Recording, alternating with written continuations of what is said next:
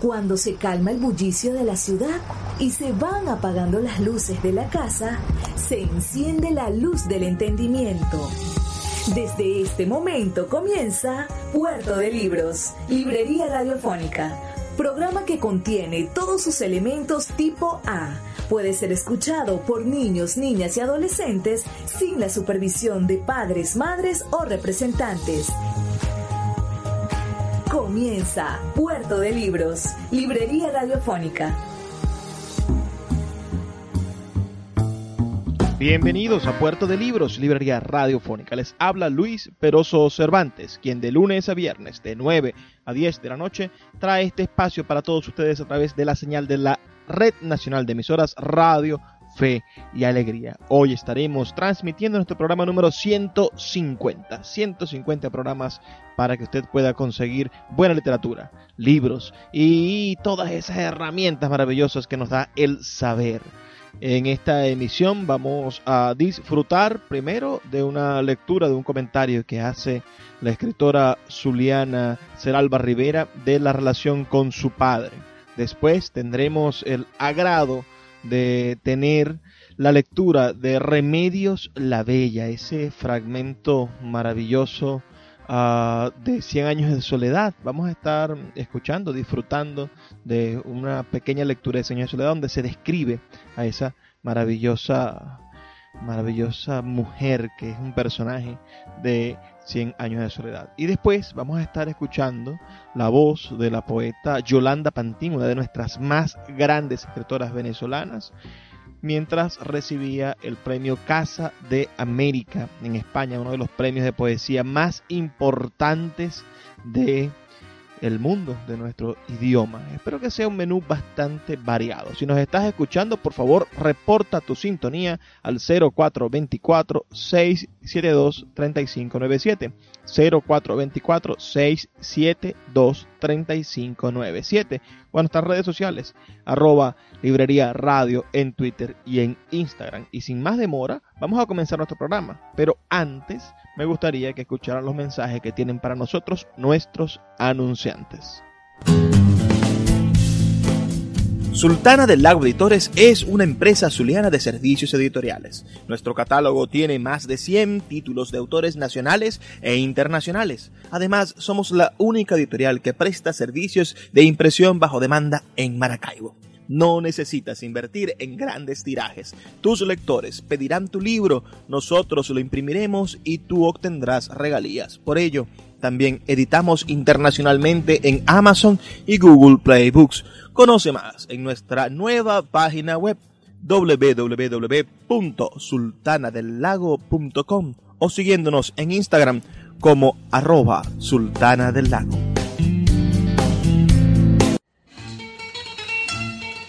Páginas Zulianas en Puerto de Libros, Librería Radiofónica, por Radio Fe y Alegría, con todas las voces.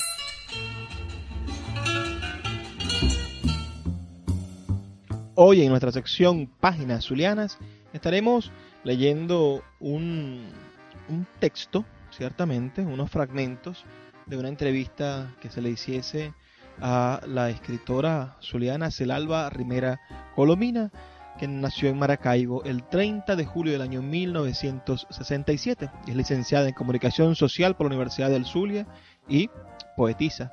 Perteneció a la generación de los 80 de nuestra poesía. Es hija del poeta Snor Rivera y de la periodista Marta Colomina. Emergió como poeta de los concursos literarios del Vicerrectorado Académico de Luz y obtuvo mención especial en el concurso solar de poesía joven en 1990 con la obra Bajo el signo del cielo. Este texto que vamos a estar leyendo hoy se encuentra como epílogo en el libro Gramática del Alucinado y otros poemas inéditos de Snor Rivera recientemente publicado por la gente, maravillosa gente de la poeteca en su colección memorial.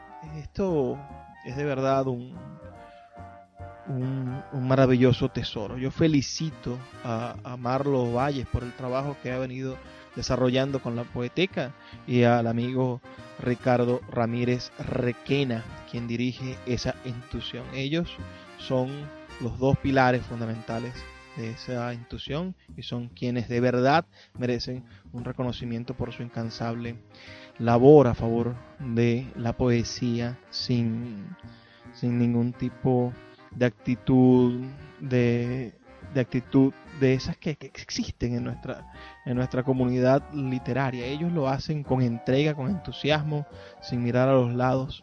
Esos dos hombres son unos cristos de nuestra poesía, sin importar quiénes rodeen los proyectos o quienes uh, estén alrededor, ellos ayudan sin, sin ver a quién. Haz bien y no mires a quién, como decía Miguel Ángel Landa. Bueno, pero esta gente acaba de publicar este maravilloso libro, Gramática Alucinado, donde incluyen el texto de Celalba Rivera, la hija de, de Snor, y donde ella cuenta en, en cuatro maravillosos párrafos unas hermosas anécdotas sobre la vida de su padre. Le sigo comentando sobre Celalba, ella trabajó en el diario La Columna.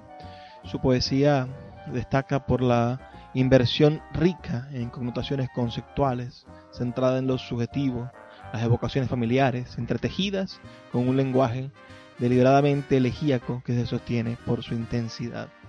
En 1993 viajó a Alemania, allí transcurrió sus primeros tres meses en Europa y luego se trasladó a España el 3 de agosto de 1996. Desde entonces no ha vuelto. Reside en Santiago de Compostela. Yo a todos ustedes les recomiendo buscar este libro, no sé dónde se puede conseguir o adquirir. Gramática del alucinado de reciente reedición. Creo que en la página web de la Poeteca está disponible el, el PDF gratuito. Estoy casi seguro. Si lo consigo, se los pongo en, unas, en unos minutitos en nuestra cuenta en Twitter para que puedan descargarlo y leerlo. Sin más uh, demoras, vamos ahora a escuchar estos textos, estas palabras de la hermosa Celalba Rivera. Un padre enorme y humano. Qué bello título también, ¿verdad? Para, para hablar de su papá para hablar de, un hombre tan particular y genial como fue Snor Rivera. Reporta tu sintonía al 0424 672 3597 0424 672 3597 Un padre enorme y humano. Lo recuerdo como un hombre extraordinario. Es cierto que su vida parecía una invención literaria, y que él mismo se empeñó con mucho éxito en literaturizar su infancia y su juventud, quizá como una forma de exorcismo o redención. Tuve la suerte de crecer entre su realidad y su ficción, a la vez que al personaje, poeta, cosmopolita, periodista, conquistador y alma de la fiesta, disfrutaba del padre, el que nos llevaba a las librerías y a los zoológicos, al estadio de béisbol y a su casa del poniente, el que nos paseó por la calle Ciencias y por el mundo. A su lado me senté casi todas las noches de mi vida a ver Bonanza, Koyak o Barreta, a hablar de las constelaciones y a esperar en silencio a que nacieran los poemas. Eso tuve, un padre enorme y humano. Escribía todos los días, todos, religiosamente, aunque llegase tarde del periódico e incluso después de las noches de parranda. Se ponía el pijama, una bata de seda azul, también tenía otra granate y en los últimos años una cuadros se servía el primer whisky All Par, Dimple o Johnny Walker, según las épocas, y se sentaba en el sofá del saloncito familiar a escribir. Escribía a mano, con su pluma, en libretas grandes timbradas con su nombre, pero no pocas veces tuve que transcribir poemas nacidos en servilletas del restaurante chino o de mi vaquita, posavasos de bares y facturas. Podía estar en silencio e ir recitando en voz alta, y no era raro verlo escribir con algún combate de boxeo, un partido de béisbol o las carreras hípicas de fondo. Lo cierto es que escribía muchísimo, pero no todo acababa pasado a limpio. Snor no era usuario, sino un amante del lenguaje, del suyo y el de los demás, de la lengua con mayúsculas, en la poesía, en la docencia y en el periodismo, pero también en la conversación y en la lectura. Pasamos muchas tardes hablando sobre el préstamo de recursos entre el lenguaje periodístico y el literario. Pasó él muchas mañanas de domingo corrigiendo trabajos de alumnos o leyendo textos de concursos en los que era jurado. Esos días amanecía con una pila de poemarios sobre la mesa del comedor y los iba dejando caer en dos montones al suelo. El de los seleccionados apenas crecía. Mi hermana y yo, debajo de la mesa, leíamos a los condenados y le decíamos, pero en este hay una buena intención, solo para oírlo contestar con su leitmotiv. De buenas intenciones está preñado el camino al infierno. Papá, este autor tiene buenos sentimientos, insistíamos, y él, recordando a Git, soltaba aquello de con buenos sentimientos se hace muy mala poesía. Compra postales, regala flores y dulces y cobres, pero caray, no escribas poesía. Y no hablaba desde la soberbia, sino desde el amor por las palabras en ese momento dolorosamente traicionado. En fin, si algo sé de poesía, que es completamente ajena a las buenas intenciones y a los buenos sentimientos, se lo debo a aquellos días. Y si algo enseña su obra, aunque tampoco sea el propósito de la poesía enseñar nada, es la generosidad con la palabra, el acto de amor que es enriquecer el mundo a través de la imagen, la necesidad de escribir intensa y desbordadamente. Cuando me fui de Maracaibo en 1994, Snor era un poeta respetado, pero como poeta vivo era un discutido. Después de su muerte, con la obra cerrada o aparentemente cerrada, porque hay mucho material inédito en casa de mi madre, supongo que ya no hay nada que decir en torno a la solidez y monumentalidad de su poesía a pesar de la desidia y de la falta de recursos que lastimaron siempre la promoción cultural en el Zulia y en Venezuela, agravadas ahora por la generalización de la ignorancia como un revolucionario, me parece admirable ver que una generación de creadores y docentes que fueron sus alumnos se han empeñado en un doble camino. Por un lado, seguir difundiendo su obra. Por el otro, y esto me gusta aún más, tratar el lenguaje poético y la imagen con los recursos estéticos que él nos puso a disposición una y otra vez en cada poema. Esa es la manera de no olvidarlo. Síguenos en arroba Librería Radio. Cada día un libro. Puerto de Libros, Librería Radiofónica, por Radio Fe y Alegría, con todas las voces. En nuestra sección de hoy de Cada día un libro, estaremos disfrutando de un fragmento apenas de la novela Cien años de soledad del gran escritor colombiano Gabriel García Márquez, sobre todo donde se describe la belleza mortal de Remedios la Bella. Bueno, sin más demoras, por favor disfrútenlo. Y cualquier comentario que tengan, cualquier opinión, pueden hacérmela llegar al 0424 672 35 97 0424 672 3597. Remedios la Bella fue la única que permaneció inmune a la peste del banano. Se estancó en una adolescencia magnífica, cada vez más impermeable a los formalismos, más indiferente a la malicia y a la suspicacia, feliz en un mundo propio de realidades simples. No entendía por qué las mujeres se complicaban la vida con corpiños y pollerines. De modo que se cosió un balandrán de cañamazo que sencillamente se metía por la cabeza y resolvía sin más trámites el problema de vestir, sin quitarle la impresión de estar desnuda, que según ella entendía las cosas era la única forma decente de estar en casa. La molestaron tanto para que se cortara el cabello de lluvia que ya le daba a las pantorrillas y para que se hiciera moños con peinetas y trenzas con lazos dorados, que siempre se rapó la cabeza y les hizo pelucas a los santos.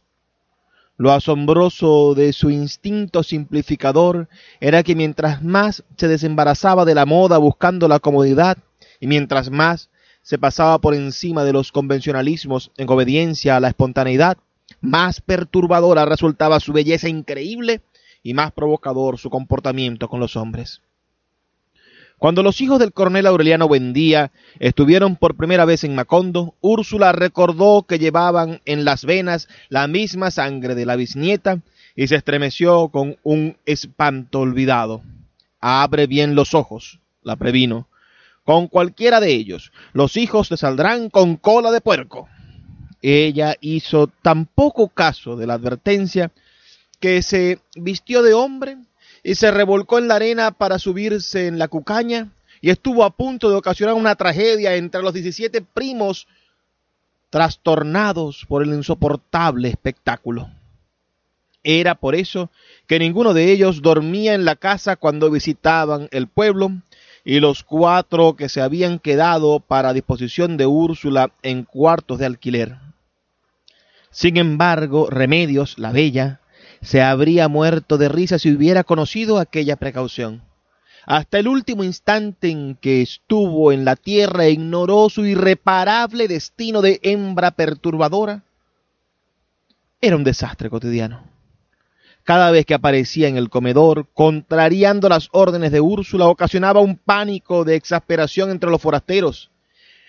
Era demasiado evidente que estaba desnuda por completo bajo el burdo camisón, y nadie podía entender que su cráneo pelado y perfecto no era un desafío, y que no era una criminal provocación el descaro con que se descubría los muslos para quitarse el calor, y el gusto con que se chupaba los dedos después de comer con las manos. Lo que ningún miembro de la familia supo nunca fue que los forasteros no tardaron en darse cuenta que Remedios la Bella soltaba un hálito de perturbación, una ráfaga de tormento, que seguía siendo perceptible varias horas después de que ella había pasado. Hombres expertos en trastornos de amor, probados en el mundo entero, afirmaban no haber padecido jamás una ansiedad semejante a las que producía el olor natural de remedios, la bella. En el corredor de las begonias, en la sala de visitas, en cualquier lugar de la casa podía señalarse el lugar exacto en que estuvo y el tiempo transcurrido desde que dejó de estar. Era un rastro definido, inconfundible, que nadie de la casa podía distinguir porque estaba incorporado desde hacía mucho tiempo a los olores cotidianos, pero que los forasteros identificaban de inmediato. Por eso, eran ellos los únicos que entendían que el joven comandante de la guardia se hubiera muerto de amor y que un caballero venido de otras tierras se hubiera echado a la desesperación. Inconsciente del ámbito inquietante en que se movía, del insoportable estado de íntima calamidad que provocaba su paso, Remedios la Bella trataba a los hombres sin la menor malicia y acababa de trastornarlos con sus inocentes complacencias. Cuando Úrsula logró imponer la orden de que se comiera con amaranta en la cocina para que no la vieran los forasteros, ella se sintió más cómoda porque al fin y al cabo quedaba a salvo de toda disciplina. En realidad, le daba lo mismo comer en cualquier parte, y no a hora fija, sino de acuerdo con las alternativas de su apetito. A veces se levantaba a almorzar a las tres de la madrugada, dormía todo el día y pasaba varios meses con horarios trastocados, hasta que algún incidente casual volvía a ponerla en orden. Cuando las cosas andaban mejor, se levantaba a las once de la mañana y se encerraba hasta dos horas completamente desnuda en el baño, matando alacranes mientras se despejaba del denso y prolongado sueño. Luego se echaba agua de la alberca con una totuma. Era un acto tan prolongado, tan meticuloso, tan rico en situaciones ceremoniales, que quien no la conociera bien habría podido pensar que estaba entregada a una merecida adoración de su propio cuerpo. Para ella, sin embargo, aquel rito solitario carecía de toda sensualidad y era simplemente una manera de perder el tiempo mientras le daba hambre. Un día, cuando empezaba a bañarse, un forastero levantó la teja del techo y se quedó sin aliento ante el tremendo espectáculo de su desnudez. Ella vio los ojos desolados a través de las tejas rotas y no tuvo una reacción de vergüenza, sino de alarma. Cuidado, exclamó, se va a caer. Nada más quiero verla, murmuró el forastero. Ah, bueno, dijo ella, pero tenga cuidado, que esas tejas están podridas. El rostro del forastero tenía una dolorosa expresión de estupor y parecía batallar sordamente contra sus impulsos primarios para no disipar el espejismo. Remedios, la bella, pensó que estaba sufriendo con el temor de que se rompieran las tejas y se bañó más deprisa que de costumbre para que el hombre no siguiera en peligro. Mientras echaba agua de la alberca, le dijo que era un problema que el techo estuviera en ese estado, pues ella creía que la cama de hojas podrida por la lluvia era lo que llenaba el baño de alacranes. El forastero confundió aquella cháchara con una forma de disimular la complacencia, de modo que cuando ella empezó a enjabonarse, cedió a la tentación de dar un paso adelante. Déjeme enjabonarla, murmuró. Le agradezco la buena intención, dijo ella, pero me basto con mis dos manos. Aunque sea la espalda, suplicó el forastero. Sería una ociosidad, dijo ella. Nunca se ha visto que la gente se jabone la espalda.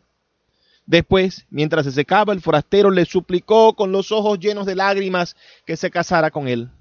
Ella le contestó sinceramente que nunca se casaría con un hombre tan simple que perdía casi una hora y hasta se quedaba sin almorzar solo por ver bañarse una mujer. Al final, cuando se puso el balandrán, el hombre no pudo soportar la comprobación de que en efecto no se ponía nada debajo, como todo el mundo sospechaba, y se sintió marcado para siempre con el hierro ardiente de aquel secreto. Entonces quitó dos tejas para descolgarse en el interior del baño. Está muy alto, lo previno ella, asustada. Se va a matar. Las tejas podridas se desplazaron en un estrépito del desastre y el hombre apenas alcanzó a lanzar un grito de terror y se rompió el cráneo y murió sin agonía en el piso de cemento. Los forasteros que oyeron el estropicio en el comedor y se apresuraron a llevarse el cadáver recibieron en su piel el sofocante olor de Remedios la Bella. Estaba tan compenetrado con el cuerpo que las grietas del cráneo no manaban sangre, sino un aceite ambarino impregnado de aquel perfume secreto, y entonces comprendieron que el olor de remedios, la bella, seguía torturando a los hombres más allá de la muerte, hasta el polvo de sus huesos. Sin embargo, no relacionaron aquel accidente de horror con los otros dos hombres que habían muerto por remedios, la bella. Faltaba todavía una víctima para que los forasteros y muchos de los antiguos habitantes de Macondo dieran crédito a la leyenda de que Remedios buen día no exhalaba un aliento de amor, sino un fluido mortal. La ocasión de comprobarlo se presentó meses después, una tarde en que Remedios, la bella, fue con un grupo de amigas a conocer las nuevas plantaciones. Para la gente de Macondo era una distracción reciente recorrer las húmedas e interminables avenidas bordeadas de bananos, donde el silencio parecía llevado de una parte a otra, todavía sin usar, y era por eso tan torpe para transmitir la voz. A veces no se entendía muy bien lo dicho a medio metro de distancia, y sin embargo resultaba perfectamente comprensible al otro extremo de la plantación. Para las muchachas de Macondo aquel juego novedoso era motivo de risas y sobresaltos, de sustos y burlas. Por las noches se hablaba del paseo como de una experiencia de sueño. Era tal el prestigio de aquel silencio que Úrsula no tuvo corazón para privar de la diversión a Remedios la Bella, y le permitió ir una tarde siempre que se pusiera un sombrero y un traje adecuado. Desde que el grupo de amigas entró en la plantación, el aire se impregnó de una fragancia mortal. Los hombres que trabajaban en la zanja se sintieron poseídos por una rara fascinación, amenazados por un peligro invisible, y muchos sucumbieron a los terribles deseos de llorar. Remedios, la bella y sus espantadas amigas lograron refugiarse en una casa próxima cuando estaban a punto de ser asaltadas por un tropel de machos feroces. Poco después fueron rescatadas por los cuatro aurelianos, cuyas cruces de cenizas infundían un respeto sagrado como si fueran una marca de casta, un sello de invulnerabilidad. Remedios, la bella, no le contó a nadie que uno de los hombres, aprovechando el tumulto, le alcanzó a agredir el vientre con una mano que más bien parecía una garra de águila aferrándose al borde del precipicio. Ella se enfrentó al agresor con una especie de deslumbramiento instantáneo y vio los ojos desconsolados que quedaron impresos en su corazón como una brasa de lástima. Esa noche el hombre se jactó de su audacia y presumió de su suerte en la calle de los turcos, minutos antes de que la patada de un caballo le destrozara el pecho y la muchedumbre de forasteros lo viera agonizar en mitad de la calle, ahogándose en vómitos de sangre. La suposición de que Remedios la Bella poseía poderes de muerte estaba entonces sustentada por cuatro hechos imbatibles. Aunque algunos hombres ligeros de palabra se complacían en decir que bien valía sacrificar la vida por una noche de amor con tan conturbadora mujer, la verdad fue que ninguno hizo esfuerzos por conseguirlo. Tal vez no sólo para rendirla, sino también para conjurar sus peligros, habría bastado con un sentimiento tan primitivo y simple como el amor. Pero eso fue lo único que no se le ocurrió a nadie. Escuchas Puerto de Libros con el poeta Luis Peroso Cervantes.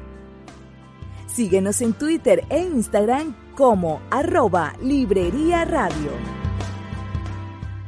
La voz del autor en Puerto de Libros por Radio Fe y Alegría con todas las voces.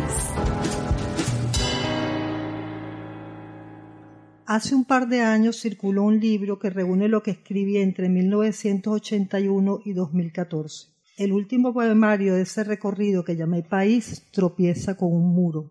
Todos los caminos en ese conjunto me habían llevado a la cerrazón. Viendo lo que veía en mi país, quise empaparme de la tentación del poder absoluto. Tuve la oportunidad entonces de viajar a algunos países de la antigua Unión Soviética y en el camino, casi siempre en tren, leí lo que pude, poesía, diarios, testimonios de autores nacidos en aquellos territorios. Templé el arco del miedo y hasta más allá del círculo polar ártico, donde están los restos de la flota del norte, llegué con veintiún caballos, los doce caballos asusados por Malevich. De esa manera, en el blanco sobre el blanco que roza la locura, cerré una parte de mi historial porque creo como cernuda que los libros hacen un cuerpo. He escrito varios y cada uno de ellos agrega o quita algo al anterior, o se mueve de lugar para mirar lo mismo de otra manera. Lo que quiero decir es que un libro no puede leerse solo como no puede leerse solo un poema en el conjunto de un libro. Hay una armazón anímica, psíquica, narrativa y conceptual que lo soporta. ¿Cómo cuajó en mí la idea de la vida como una bella ficción? No lo recuerdo, pero fue liberadora. Y aquí entra la materia del poemario que ustedes generosamente han destacado. Lo que hace el tiempo tiene un hermano mellizo.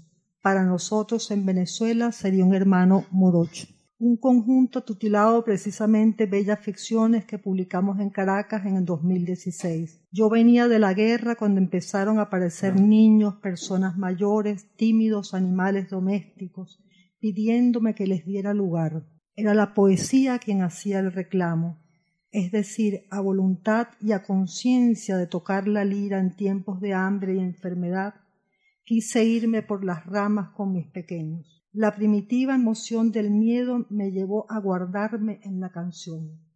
Digo bella y digo ficción.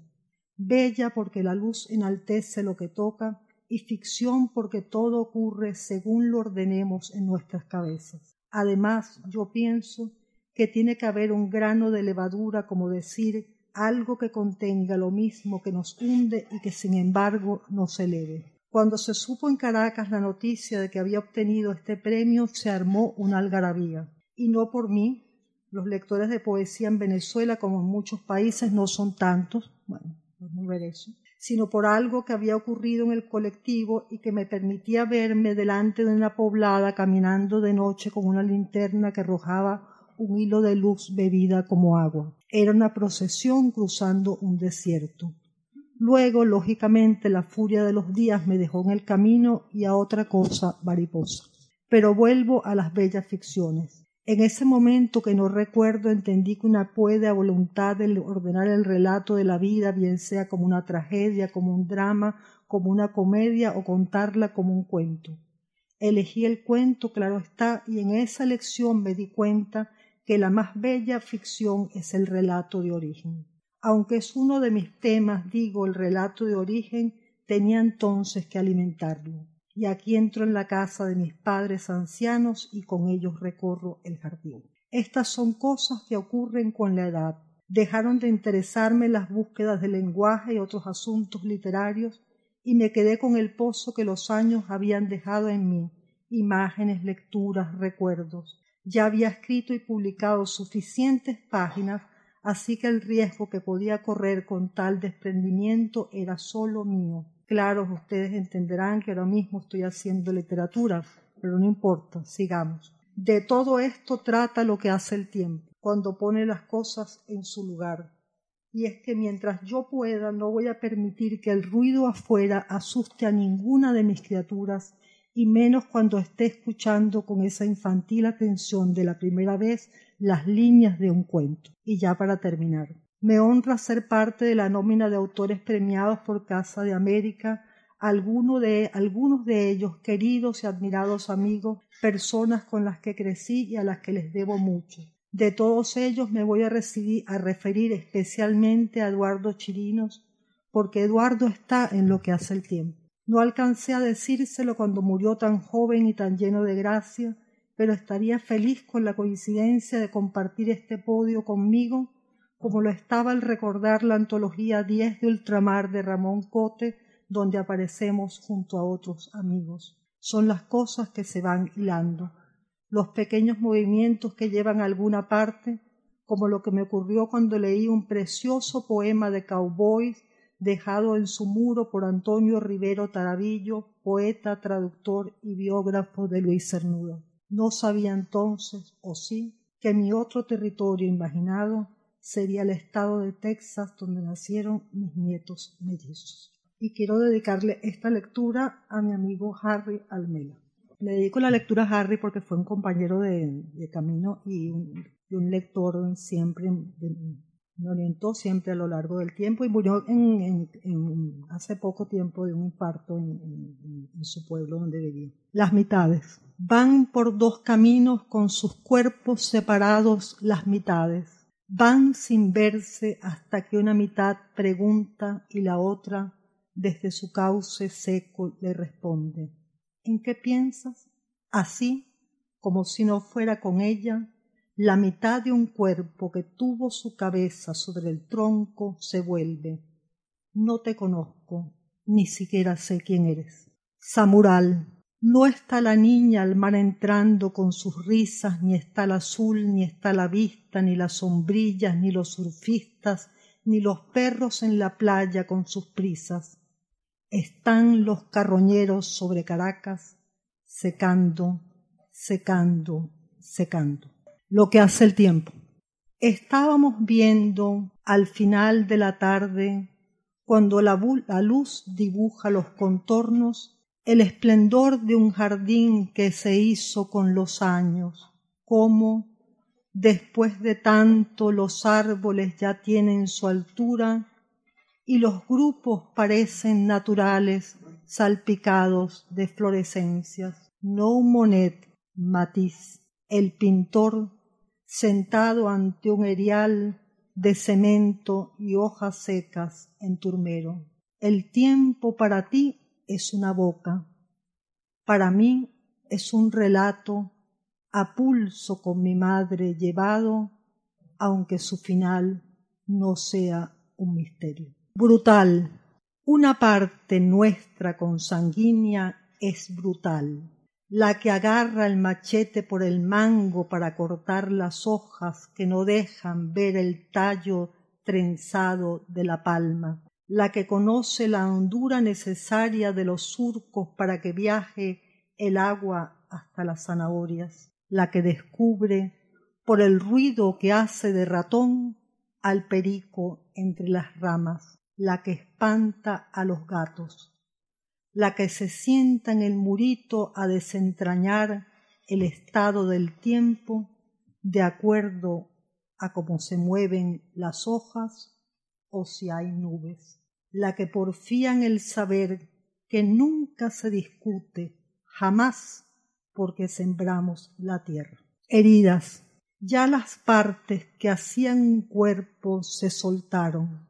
No debieron aflojarse las junturas, pero se desprendieron las ramas quebradizas altas. Nelson con un machete descajando la caoba. Ahora, sueltas de sus amarras, hasta ese punto quedaron sin pudor expuestas las heridas. La herida es de una intimidad espantosa. Crecí con la nostalgia de una obra y sus trazos rápidos de oro con engarces que no vi, obsequio del pintor para la fiesta de boda de mis abuelos. ¿Qué hacer para no herir susceptibilidades si nos parece tan rara? discutían. En el valle no hay ojos que vean tanto, ni nosotros estamos preparados para dar el salto de lo nuevo. Así que la envolvieron en papel de estraza y con los años la pintura desapareció. Deriva. La cabeza perfecta de mi padre cuando le recorto el cabello y veo el empeño de mi madre por ser ella, la belleza de Natalia, Eugenia, tú también con tus cuadernos, los potros, ese andar en el aire que conozco etéreo, la pintura, los sueños. Frágil la luz que cae sobre algo para exaltar ese algo que recibe la, luz y era nada o poca cosa en la sombra es un poema y en segundos deja de ser. Capacidad. Aunque parezcan de vidrio, nuestros poemas no son diáfanos. Tendríamos que nacer de nuevo sin quebrarlos. Cartas que nunca escribí. Querido Fernando Fernández, te recuerdo y te leo encantada. Querido Antonio, no encuentro la manera. Querida María, en la luz encontrada. Querido Eduardo, de Dios el halcón a los poetas. Mensajes. Guárdate en lo que puedas del fragor venezolano. Qué pruebas de valor y a la vez de cordura las que tienen entre manos frente a la demencia del poder. Querida mía, que la noche se desagüe hasta que amanezca. El halcón sabrá esperar porque toda poesía demanda su momento. Testimonio. Entiendo la preocupación que te mantiene vigilante, que te hace dudar de todo lo que ves y aun de lo que no escuchas cuando se dice a gritos. El miedo a terminar junto con los ciudadanos de tu país presa de sus campos oscuros. Yo lo entiendo. La poesía como un reducto fiel, rebelde ante el ominoso poder del capital, su compromiso, un río que arrastra lo que encuentra para ampliar su registro, mensajes, crónicas, pasajes, borrados de la historia, pintas, panfletos. El poeta, un lector, pero el asunto siguen siendo los testigos laberintos. En la mesa del desayuno, antes de salir al terreno minado de pobreza y de violencia, nuestro amigo nos cuenta de un naranjal que su familia tuvo en la Florida y que ahora nos ofrece junto con el café. Ramos de azahares en los patios de Nerja cuando era un joven estudiante de Princeton. La casa que fuera de sus parientes está en pie, cerrada pero entera, igual que la abuela mexicana hecha de roble. una casa de madera en el areal urbanizado entre Miami y Tampa. Eran los años cincuenta, nos cuenta, lo que espera de los suyos criar como él lo hizo con esfuerzo una familia honesta. Da clases a estudiantes que no reconoce por su indolencia, seducidos por el chino mandarín, mientras viven encerrados en sus mundos. Presta atención a los silbidos de los aviones fantasmas que no discriminan para asesinar y considera seriamente las amenazas de las guerras que vendrán por el agua. Él mismo está perdido entre sus recuerdos y la realidad, de pie sobre un volcán o en la misma Nayagua de José Hierro. Escuchas Puerto de Libros con el poeta Luis Peroso Cervantes. Síguenos en Twitter e Instagram como arroba Librería Radio.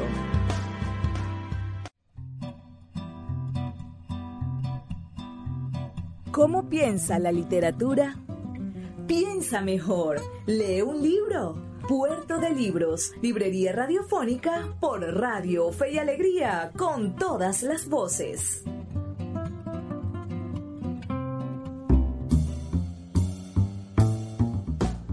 Ya estamos, como ustedes saben, llegando a la última sección de nuestro programa, donde nos dedicamos a reflexionar, porque cuando uno quiere pensar mejor, debe leer un libro y a través del libro conseguir nuevas y maravillosas ideas. Nuestro programa de hoy ha sido por demás interesante. Tuvimos ese, ese relato familiar del gran Esno Rivera, después nos encontramos con la maravilla del realismo mágico, con esa forma excepcional de García Márquez de presentarnos la belleza de esas remedios cuyo solo olor trastornaba era una belleza mortal, porque la belleza también puede llegar a ser mortal. Y finalmente nos quedamos con, con el libro y con la lectura, un fragmento realmente, faltaron todavía unos tres o cuatro minutos más de lectura, pero por el tiempo en radio y la, la duración de nuestro programa, debimos primero cortar algunos comentarios y después evitar o, dejar por fuera los últimos tres poemas que leyó la poeta Yolanda Pantín, que es una de nuestras grandes autoras, además una de las más reconocidas a nivel internacional. Después de, de Rafael Cadenas, de Armando Rojas Guardia, la voz más importante y trascendente de nuestra literatura podría ser la de Yolanda Pantín. Yo sumaría otras voces en, ese, en, ese, en esa lista Sumaría, por supuesto, a Luis Alberto Crespo, quien me parece un, un, grandioso poeta, un gran poeta de nuestra literatura y también muy conocido internacionalmente. Sumaría después voces menos conocidas, quizás, como, como la de la de nuestro poeta Víctor Fuemayor, del Zulia, también es un gran maestro y destacado escritor a nivel nacional e internacional. Así podremos hacer una lista. Creo que pronto podremos prepararnos para hacer una lista. Voy a leerles un, un texto que se llama Último Brindis de la escritora rusa Ana Akhmatova. Este, este título es bastante interesante y este es un, un pequeñísimo poema, apenas tiene ocho versos. Escúchenlo con atención. Bebo por la casa destruida por mi vida terrible, por la soledad entre los dos y por ti yo bebo, por la mentira de los labios traicioneros, por el frío mortal de tus ojos, por el mundo brutal y tosco, por lo que Dios no salvó. Y traigo ahora este poema porque me gusta pensar en el país me gusta pensar en nuestra nación. Ana Amatova sufrió un régimen comunista. Su, su, biografía, su vida, está asignada por el sufrimiento de la ideología comunista rusa. Hay palabras que, que nosotros debemos de temer. Por ejemplo, la palabra hegemonía, que estuvo muy de moda en algún momento y que Hugo Chávez las repitió muchísimas veces. Hablaba de la hegemonía comunicacional. Todavía se habla de esa cosa terrible que es la hegemonía. los rusos plantearon que, que debía de estructurarse una hegemonía, una hegemonía desde el partido. Y persiguieron hasta la muerte a los escritores, a los intelectuales, a los profesores universitarios. Esta mujer fue una mujer talentosísima. Ella nació en el año 1889 y falleció en el año 1966. Comenzó a escribir poesía a la edad de 11 años. Estudió latín, historia y literatura en Kiev y en San Petersburgo. Formó parte del acmeísmo, una corriente poética que se sumaba al renacimiento intelectual de Rusia a principios del siglo XX y rompía con el simbolismo de carácter metafórico, restableciendo el valor semántico de las palabras. Esta poeta estuvo cerca de los más grandes intelectuales rusos, de, Pasternak, Boris Pasternak, quien tuvo que renunciar a su premio Nobel de literatura que había merecido por el doctor Chivago porque a su país le pareció que el Premio Nobel de Literatura era una herramienta de Occidente para influir en la política de su nación y para poder mantener la salud, poder mantener la cabeza, no ser fusilado en esos momentos de guerra, de persecución política, tuvo que renunciar a su premio Nobel.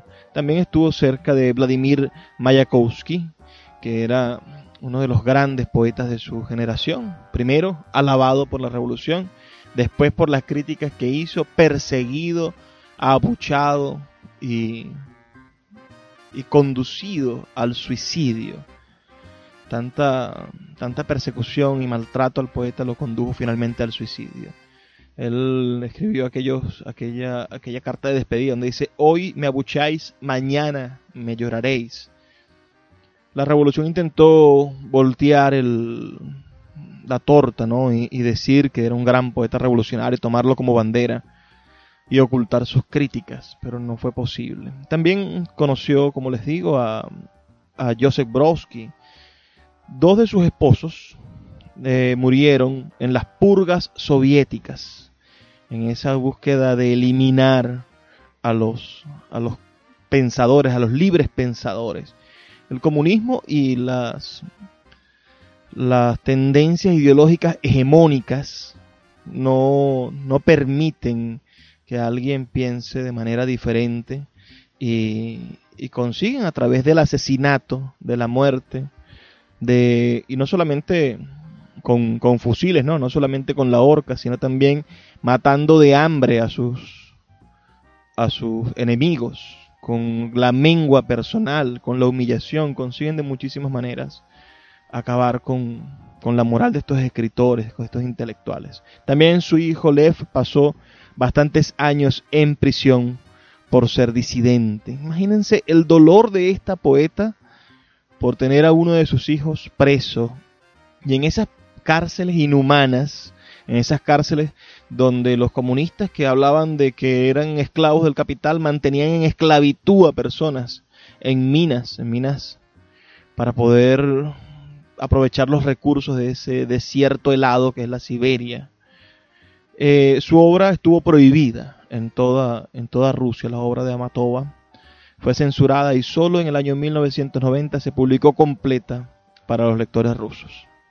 Ella misma en más de una ocasión tuvo que suprimirla físicamente por temor a represalias políticas. A pesar de su vida marginada y perseguida, en el año 1962, Akhmatova estuvo nominada al Premio Nobel de Literatura, aunque no se le otorgó. En 1964 viajó a Italia, donde recibió el Premio Internacional de Poesía de ese país, y en 1965 es nombrada doctora honoris causa por la Universidad de Oxford. Es, eh, es una mujer verdaderamente maravillosa. Les voy a leer de nuevo este, este poema para que ahora conociendo la, la tragedia de esta mujer podamos nosotros pensar mejor, ayudados a pensar por la literatura. Último brindis. Bebo por la casa destruida, por mi vida terrible, por la soledad entre los dos, y por ti yo bebo. Por la mentira de los labios traicioneros, por el frío mortal de los ojos, por el mundo brutal y tosco, por lo que Dios nos salvó. Ahora díganme si no es este un poema político. Díganme si en este poema no está cifrada la rabia, la el, desconsuelo frente, frente al poder. Si aquí no está la voz latente de la denuncia frente al poder, el malvado poder, el poder que desea silenciar, el poder que persigue, el poder que ataca, el poder que tiene cuando le arrancas una cabeza al poder le salen tres. Así es de malvada la palabra hegemonía. No permitamos que nos digan, no permitamos que nos impongan una hegemonía comunicacional. La verdad es variada, los puntos de vista desde los cuales se puede ver un objeto son casi infinitos. Y la lectura, solamente la lectura, nos podrá ofrecer diferentes mecanismos para entrar en contacto con la realidad. Si usted hoy está seguro de algo, está seguro, completamente seguro de algo, le puedo decir que puede estar equivocado. Porque siempre debemos de mantener un resquicio, aunque sea para la duda. Debemos de darnos la oportunidad de dudar. Los hombres inteligentes dudan. La gran literatura no se basa en certezas, sino en profundas dudas. Un poema como el que estamos, como acabamos de leer, bien puede ser un poema de amor, bien puede ser un poema de despecho, pero con el conocimiento de causa de su historia, nos daremos cuenta de que ese poema es un poema político, de que ese poema es un poema que denuncia la destrucción de un país, de que ese poema es mucho más de lo que nosotros estamos viendo. Cuando leemos a Remedios la Bella encontramos una denuncia de lo que es el machismo. Si lo leemos con una óptica de liberación, si vemos completo el cuadro de lo que nos plantea García Márquez. Cuando escuchamos los poemas de, de Yolanda Pantín, nos encontramos con la memoria de un país que posiblemente ya no exista, de un país que necesita ser construido simbólica y metafóricamente. Y cuando escuchamos a, a la hermosa Celalba Rivera hablar de su padre, sin duda nos estamos encontrando con la memoria de un hombre que trasciende mucho más allá de que esté o no esté en, las, en, los anales de la literatura nacional, bien sea que los críticos literarios y los que han escrito las historias de la literatura lo van a glorien o no, allí se encuentra Esno Rivera, indetenible para el futuro. Los libros también tienen ese, esa ventaja, son una carta un mensaje, una misiva para el futuro. Muy poco pueden hacer los que intentan destruir actualmente la libertad, porque el futuro los va a condenar por su tamaño, por el tamaño de sus acciones. Todos estamos condenados a morir, nadie se va a salvar de la muerte. Pero la memoria, nuestro legado, el, el tan mentado legado, no puede quitarse el barro ni la sangre de encima. Y el futuro dirá la verdad. ¿De qué legado tiene barro y sangre? ¿De qué legado ha sido perverso? ¿Y quién ha intentado decir cosas hermosas en beneficio de su nación? Vivimos tiempos duros, amigos, pero solamente leyendo, solamente leyendo, podremos superarlos. Me toca despedirme lo hago siempre invitándolos a que lean poesía. Por favor, sean felices. Lean poesía. Sultana del Lago Editores es una empresa zuliana de servicios editoriales. Nuestro catálogo tiene más de 100 títulos de autores nacionales e internacionales. Además, somos la única editorial que presta servicios de impresión bajo demanda en Maracaibo. No necesitas invertir en grandes tirajes. Tus lectores pedirán tu libro, nosotros lo imprimiremos y tú obtendrás regalías. Por ello, también editamos internacionalmente en Amazon y Google Play Books. Conoce más en nuestra nueva página web www.sultanadelago.com o siguiéndonos en Instagram como arroba sultana del lago.